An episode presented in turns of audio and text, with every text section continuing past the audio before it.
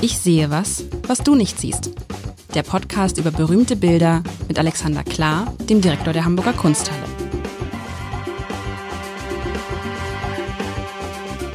Herzlich willkommen. Mein Name ist Lars Heider und ich spiele mal wieder. Ich sehe was, was du nicht siehst mit Alexander Klar und wir tun das heute am Ort des Geschehens in der Kunsthalle. Und mit ungefähr 30 Zuhörerinnen und Zuhörern, worüber ich mich unfassbar freue. Und wir beide sitzen ungefähr so, Alexander, gute fünf Meter voneinander entfernt. Ja, willst du auch einmal kurz was sagen, damit die Leute auch wissen, dass du da bist? So, so nah wie noch nie, wollte ich gerade sagen. so nah wie noch nie. Und du hast es tatsächlich gewagt, ich muss es sagen, du hast es gewagt, ein Bild aus einer Gattung mitzubringen, von der ich dir schon mehrfach gesagt habe, dass ich sie wirklich fürchterlich finde. Nämlich ein, ja, ein, ein Stillleben.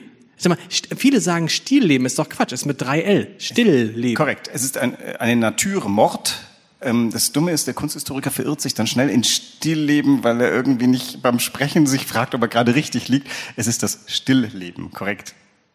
Wir machen es ja immer so, und das müssen wir ja auch hier machen. Es ist sehr groß, das ist toll. Es ist also, es ist ja nicht die Original, es ist ja weit über der Originalgröße, ne? Die Originalgröße ist etwas über einen Meter ähm, in der Höhe und 97 Zentimeter in der Breite. Also das ist für ein Stillleben schon eine größere Version, aber was wir hier an die Wand geworfen haben, ist monumental. Ja, und das ist, man, also ich kann es wenigstens toll beschreiben. Ich, es gibt ja einen alten Spruch im Journalismus: äh, Je schlechter das Bild, desto größer musst du es machen. Könnte fast für Kunsthistoriker gelten. also gut. Also, was sehe ich denn? Ich sehe ein Bild, einen abgeräumten, einen abgeräumten Tisch. Einen abgeräumten Tisch, offensichtlich fluchtartig verlassen. Ähm, keine Menschen, sondern man sieht, äh, so ein bisschen Fisch ist noch an der Seite, eine Orange, die irgendwie gerade geschält ist, daneben eine Serviette vielleicht, ein Huhn kaum angetastet, ein großer Kelch, der umgefallen ist, Austern, eine riesige Schüssel, die total voll ist, mehrere Kannen, bisschen Orangensaft, frisch gepressten Orangensaft da ganz hinten in so einem riesigen Gefäß. Und vor dem Ganzen sehe ich ein, ein, ein, ein, ein, ja, ein Bottich, in dem man sich vielleicht die Hände waschen kann, auch nochmal mit einer Kanne. Und es sieht aus, als ob jemand, jemand gerade äh, fluchtartig den Raum verlassen hat. Interessanterweise ja, es ist nicht so ein Bild von, naja, er hat es ja jetzt nicht, er hat ja gar nichts gegessen. Also er muss ja schon, vielleicht hat er sich verschluckt an irgendwas und musste los. Also äh, ja, das vielleicht so. Und ansonsten ist es halt dieses fürchterlichen Stillleben, wo einfach nur Lebensmittel auf dem Tisch gemalt sind. Allerdings, das muss ich sagen, gut gemalt. Es ist ja, ist ja sehr realistisch gemalt. Das kann ich schon mal sagen. Du hast jetzt ja ganz schön viel beschrieben dafür, dass nichts los ist auf dem Bild. Ist ganz schön viel los auf dem Bild. Vielleicht sollte man kurz noch äh, sagen, wovon wir hier sprechen. Das ist also ein Bild eines Malers Willem Klaas Heda. Ein Prunkstillleben. Der Titel ist wahrscheinlich ein Titel, den man ihm im Nachhinein als Kunsthistoriker gegeben hat. Äh, von 1638. Also schon eine Weile her, dass es gemalt wurde. Aber ähm, du hast ja eigentlich schon. 1638 ist natürlich irre. Das muss man sagen. Also 1600, es hat ja fast was. Äh, ne, also die Orangen, diese Karaffe mit dem Orangensaft, die sieht aus wie fotografiert. Ja, vor allem dafür, dass du gerade gesagt hast, die haben gerade eben den Tisch verlassen und wir sind, glaube ich, sehr bereit, das anzunehmen. Wir stehen hier vor einem Bild einer, äh, wie soll man sagen, einer, äh, entweder eine Orgie, weil äh, da ist einiges zu Bruch gegangen, oder aber eben tatsächlich eines hastigen Verschwindens, aber es ist quasi festgefroren, etwas, was im Bild gar nicht da ist. Dieses Stillleben ist total still und total laut gleichermaßen. Du meinst, es erzählt die Geschichte äh, von dem Moment zuvor? Genau, das ist wie so ein, das ist wie ein Tatort hier. Du hast, äh, also hier ist irgendwas abgebrochen worden. Also äh, alles sehr lecker präsentiert. Ähm, ich denke auf einiges, wenn man nicht Vegetarier ist, hat man hier äh, ordentlich Hunger. Ich frage mich, warum du von einer Orange redest, wenn ich da eine Zitrone. Es ist eine Zitrone, entschuldige. Rein farblich ja. hätte ja. ich das eher in Richtung Zitrone. Ähm, dieses Perlhuhn, da sieht man auch den Kopf so ein bisschen. Also das ist ein, eine edle die, Es ist die Zitrone wahrscheinlich, die man für die Austern braucht. Ich esse, ich bin ja Vegetarier übrigens, insofern insofern, das hast du, hast du das gewusst? Nee. Bist du nicht auch Vegetarier? Deine äh, Tochter? Nee. Nur partiell, also zwischen, partiell. Äh, zwischen Aschermittwoch Gut, und partiell Vegetarier gibt's nicht. Ähm, gibt's schon, aber es ist also, irgendwie, ich Wenn bin ich partiell schwanger. Faste, finde ich, dass ich total Vegetarier bin. Also so knapp vor Ostern wird mein Hunger auf Fleisch immens. Und, aber die, die Zitrone ist das, was man in der Auster ja, das sollte so. man. Also wenn man eine Auster, ja, kann man, also Auster und. und also gut, okay. Also Ja klar, wenn man das so sieht, denkt man sich, meine Güte, da ist vorher irgendwas ganz Entscheidendes passiert. Wobei ich mich frage, da haben ja Leute offensichtlich zu Tisch gesessen oder nur eine, nee, nur eine Person. Es Das- ist ja eingedeckt für eine Person. Ich sehe nichts anderes mehr. Wir sehen überhaupt gar keinen Teller, den man als Person als, als Teller hat verwenden können. Allerdings äh, zu der Zeit hat es das auch nicht gebraucht. Wir sehen auch nur ein Messer, wenn ich das richtig sehe. Das könnte aber auch das Messer gewesen sein, was man gebraucht hat, um, der, ähm, um die Auster überhaupt äh, essbar zu machen. Wir sehen einen umgefallenen Kelch, ein Glas, ein O-Saftglas, würde ich mal da hinten Ja. sagen, eine Kanne.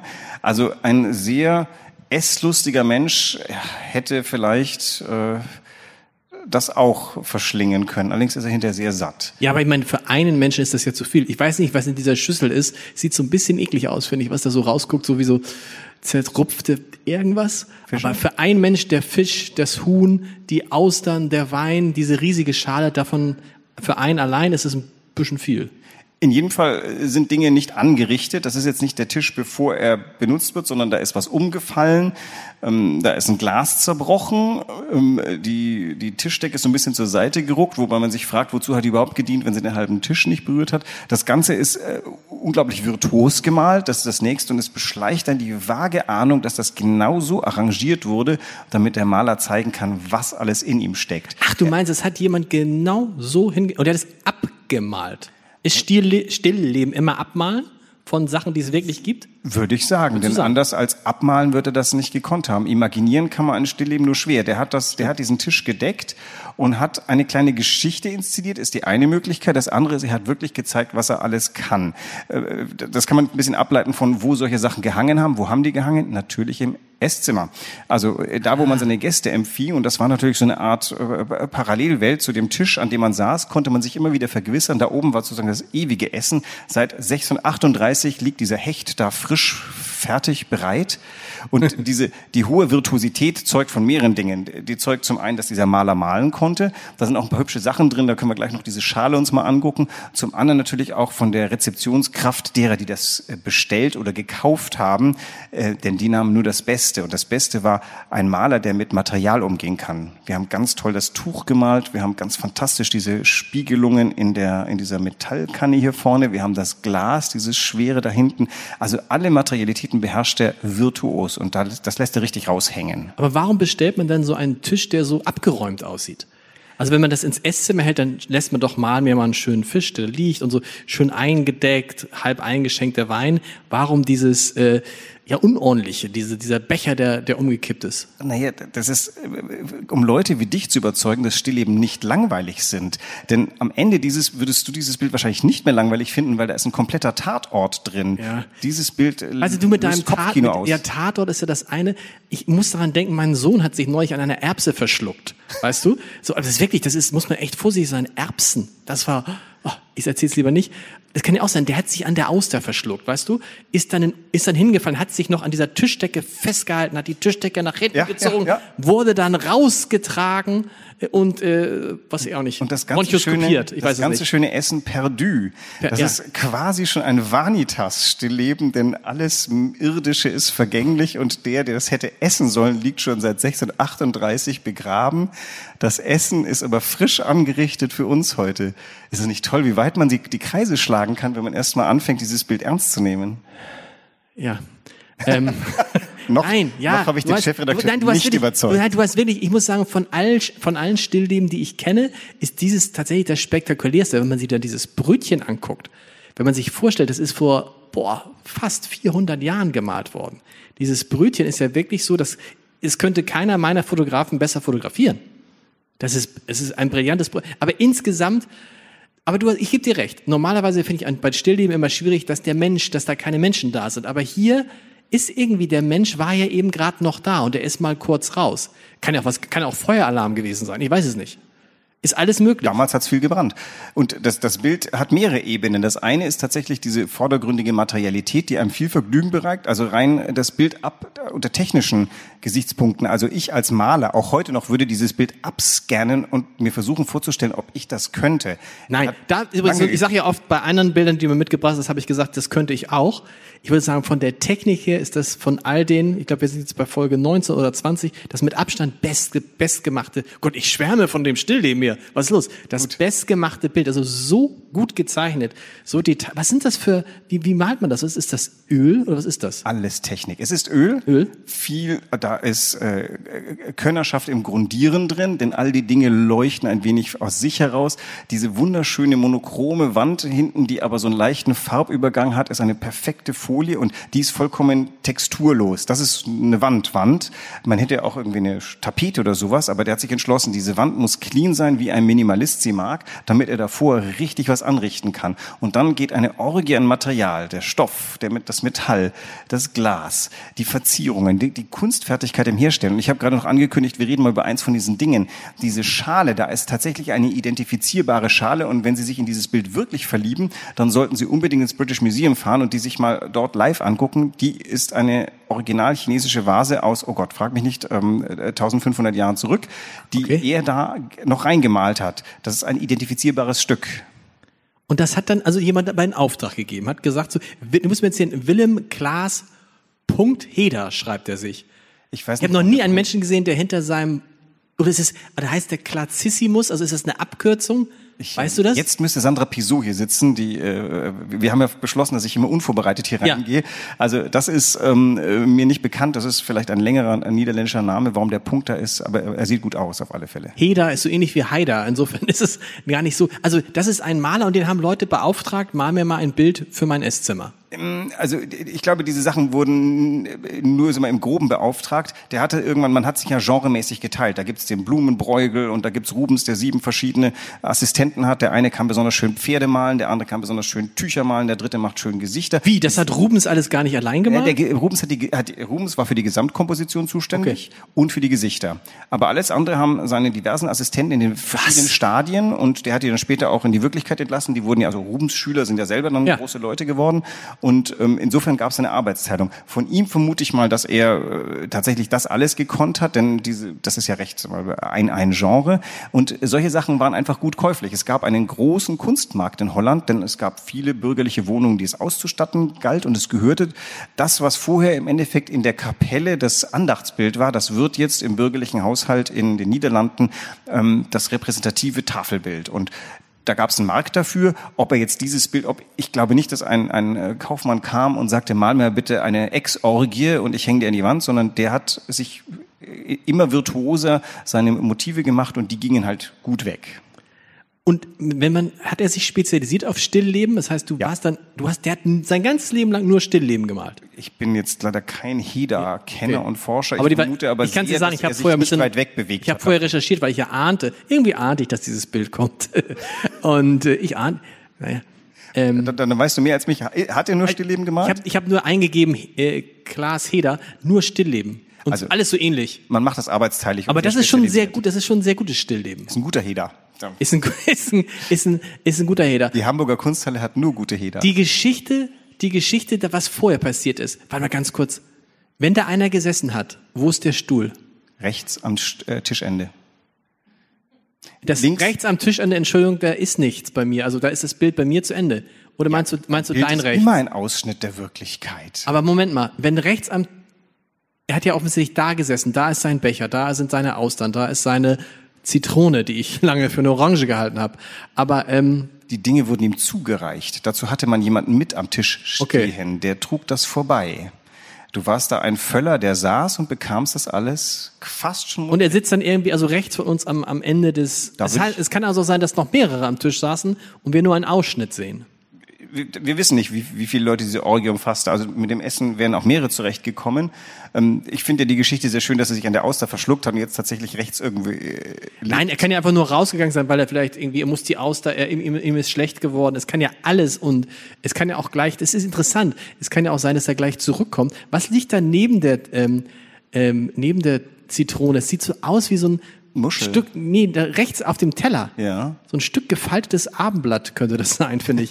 Also nee, siehst du, das sieht so, also so eine sehr, servierte, es gibt so bei Daniel Wischer, gibt es so Pommes frites Tüten. ist aber ein sehr biomorph gefaltetes Pommes frites Tüten mit Abendblatt aufgedruckt. Und so sieht das aus. Du meinst, als Vorspeise gab's Fish and Chips? ja, aber sieht doch, was ist das?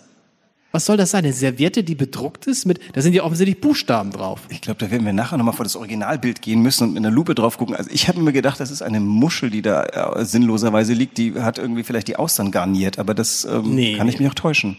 Und daneben die Sachen, die da auf dem Tisch liegen, hat man das so gemacht? La lag damals so ein Brötchen und das sind ja irgendwelche, irgendwelches Dörrobst.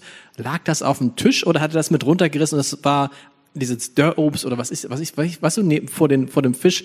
Das war eigentlich auf dem Fisch und ist dann Ich glaub, runtergefallen? Du, du musst die Parallele so ein bisschen in einem Film suchen. In einem Film vermischen sich ja auch unsere Wirklichkeit und die inszenierte Wirklichkeit. Also wenn man ein Gelage, ein gegenwärtiges Gelage im Film hat, ist nicht alles so, wie du es am Abendessen-Tisch hat. Das heißt, ich vermute mal, wir haben hier so eine Mischung aus so sah ein Mal aus und dann ist es noch hindrapiert worden für die tatsächlich wirksamere äh, bildliche Gestaltung. Das heißt, ob da jetzt auf den Tischen immer Nüsse oder Dörrobst lagen, das äh, würde ich jetzt mir nicht anmaßen zu wissen.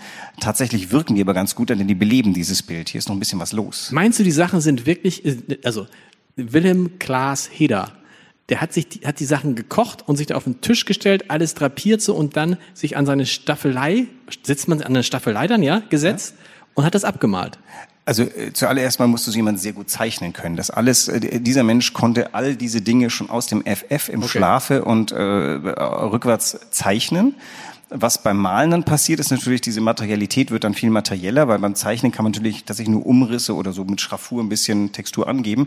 Das heißt, all das konnte er schon mal per se und isoliert zeichnen. Er hat dann eine Komposition sich aufgemacht, die sagte, oben Licht, unten dunkel, unten schwer, oben leicht so ein Bild folgt Gesetzen, die sich einfach etabliert haben. Ein, ein, ein gutes Bild, wo man davor steht und sagt, oh, das ist fertig, hat ein paar Tricks drin. Die haben die alle aus dem FF gekannt, gelernt, schon als, als Assistenten. Und dazu gehört, dass du bestimmte, dass du Licht und Schatten gut verteilst. Das ist ganz schön, dieses, äh, dieses Tuch kann ja vielleicht im normalen Haus auch den ganzen Tisch bedeckt haben, ist aber natürlich viel wirkungsvoller, wenn es da rechts ist, weil dann gibt's diesen Kessel da frei.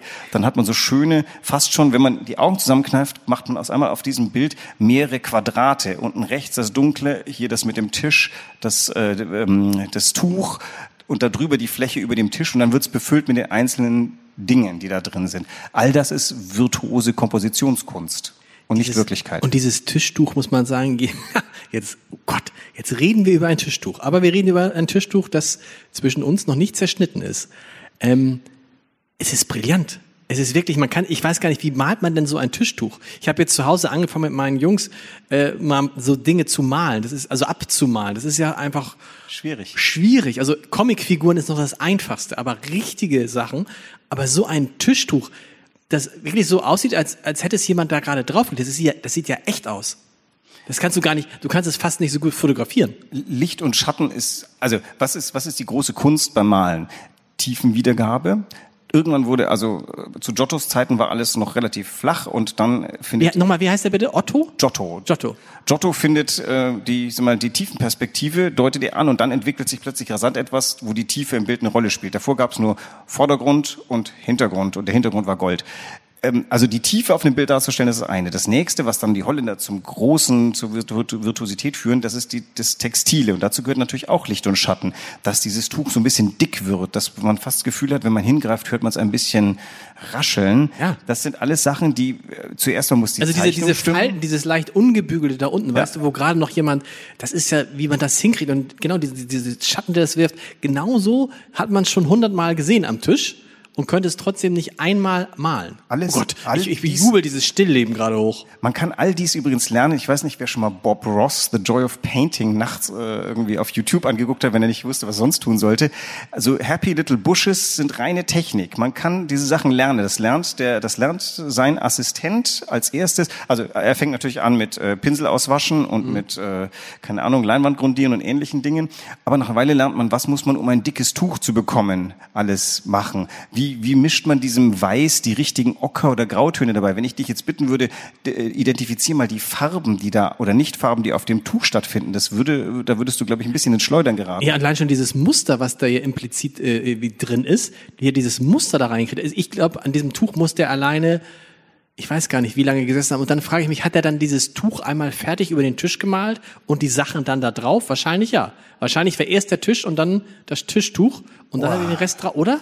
Die Reihenfolge, da müsste ich mich nochmal, müsste ich ein bisschen drauf. Das wäre gucken. interessant, also, ja. Ähm, ich würde mal sagen, du fängst mit hell an und hörst mit dunkel auf. Das kannst du aber auch wahrscheinlich versauen. Also ich vermute mal, er hat tatsächlich so Felder definiert, mit denen er arbeitet und füllt die dann in kleinen Teilen. Wo man hier schlauerweise anfängt, also ich würde fast sagen, das Tuch hat er bis zum Ende übrig gelassen, weil das ist so ein bisschen auch das Pièce de Résistance. Mit dem hat er dann den Chefredakteur. Er hat das so Tuch, er hat das Tuch zum Ende gemalt. hätte ich, würde ich mal Aber wie soll, um diese ganzen, um das Brötchen, um die, äh, Zitrone, um das Nicht Dörrobst. hat alles, was, was auf einem Ding drauf liegt, ist auch drauf gemalt. Das sind alles Flächen. Wir gucken uns hier eine Fläche an. Die kannst du kannst zu jedem Zeitpunkt an jeder Fläche ansetzen. Das ist nicht, äh, nicht du malst nicht das Hinterste zuerst und das Vorderste zuletzt, sondern du, du bist tatsächlich an den Flächen arbeiten. Er musste ja auch zum Beispiel die verschiedenen Weißtöne hier. Erstens hat er in dem Textil eine Binnen, ein Binnenmuster drin. Das sieht man, wenn man ein bisschen genauer hinguckt und stellt fest, Moment mal, der hat auch so ein kleine bläuliche, äh, so ein Ornament da reingemalt. Das taucht aber nur hin und wieder auf. Und als nächstes kommen dann dunklere Felder unterschiedlicher Art. Ist alles gemalt. Ist ja nicht, ist ja nicht wirklich. Und wir sagen nochmal, ein Meter, ein Meter zwanzig mal 97 Zentimeter, also deutlich kleiner. Das heißt, es ist ja auch richtige Friemelarbeit gewesen, ne? Der hat da so einen kleinen Stock gehabt, da hat dann seinen Pinsel drauf ab, damit das nicht verzittert. Und ähm, also bis auf die Wand, von der ich vermute, da, da, da hat man zuerst mal gearbeitet, weil die möglicherweise überhaupt den Hintergrund gegeben hat. Man malt auch gerne, keine Ahnung, so ein entweder ein kleiner, also Gold zum Beispiel kriegt gerne Rot als Hintergrund. Nicht, dass man das Rot in dem Gold sähe, man, das Gold leuchtet mehr, wenn das so rot hinterlegt ist. Und ähnliche Tricks gibt's bestimmt auch bei diesem Ding hier, wo er sich überlegt hat, wo, wo hintermalt er etwas, damit dann ein größeres Leuchten hervorzuzaubern ist. Würde man sich das heute aufhängen bei sich in der Küche?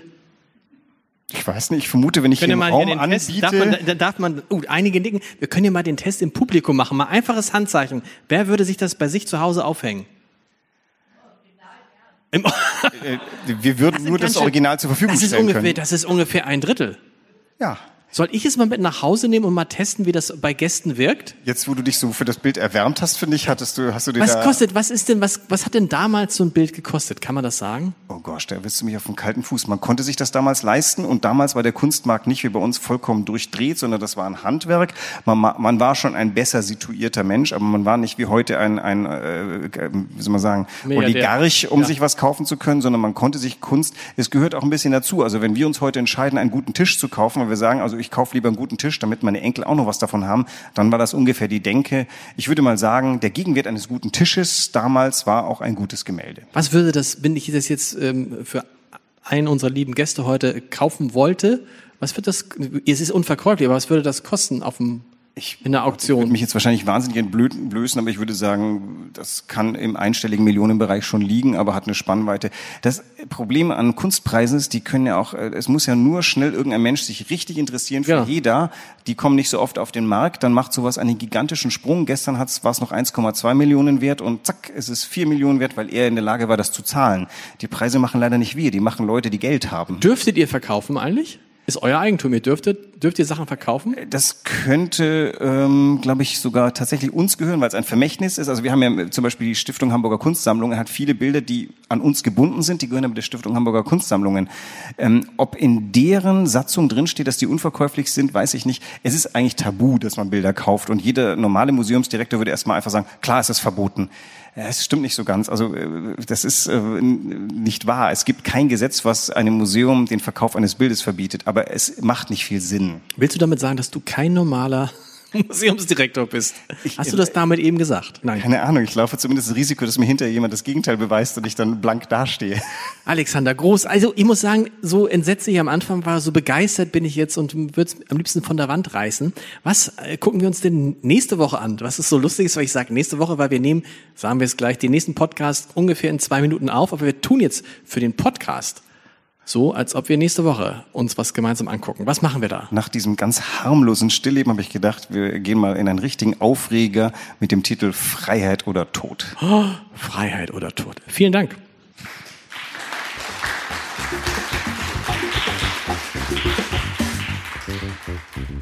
Weitere Podcasts vom Hamburger Abendblatt finden Sie auf abendblatt.de slash podcast.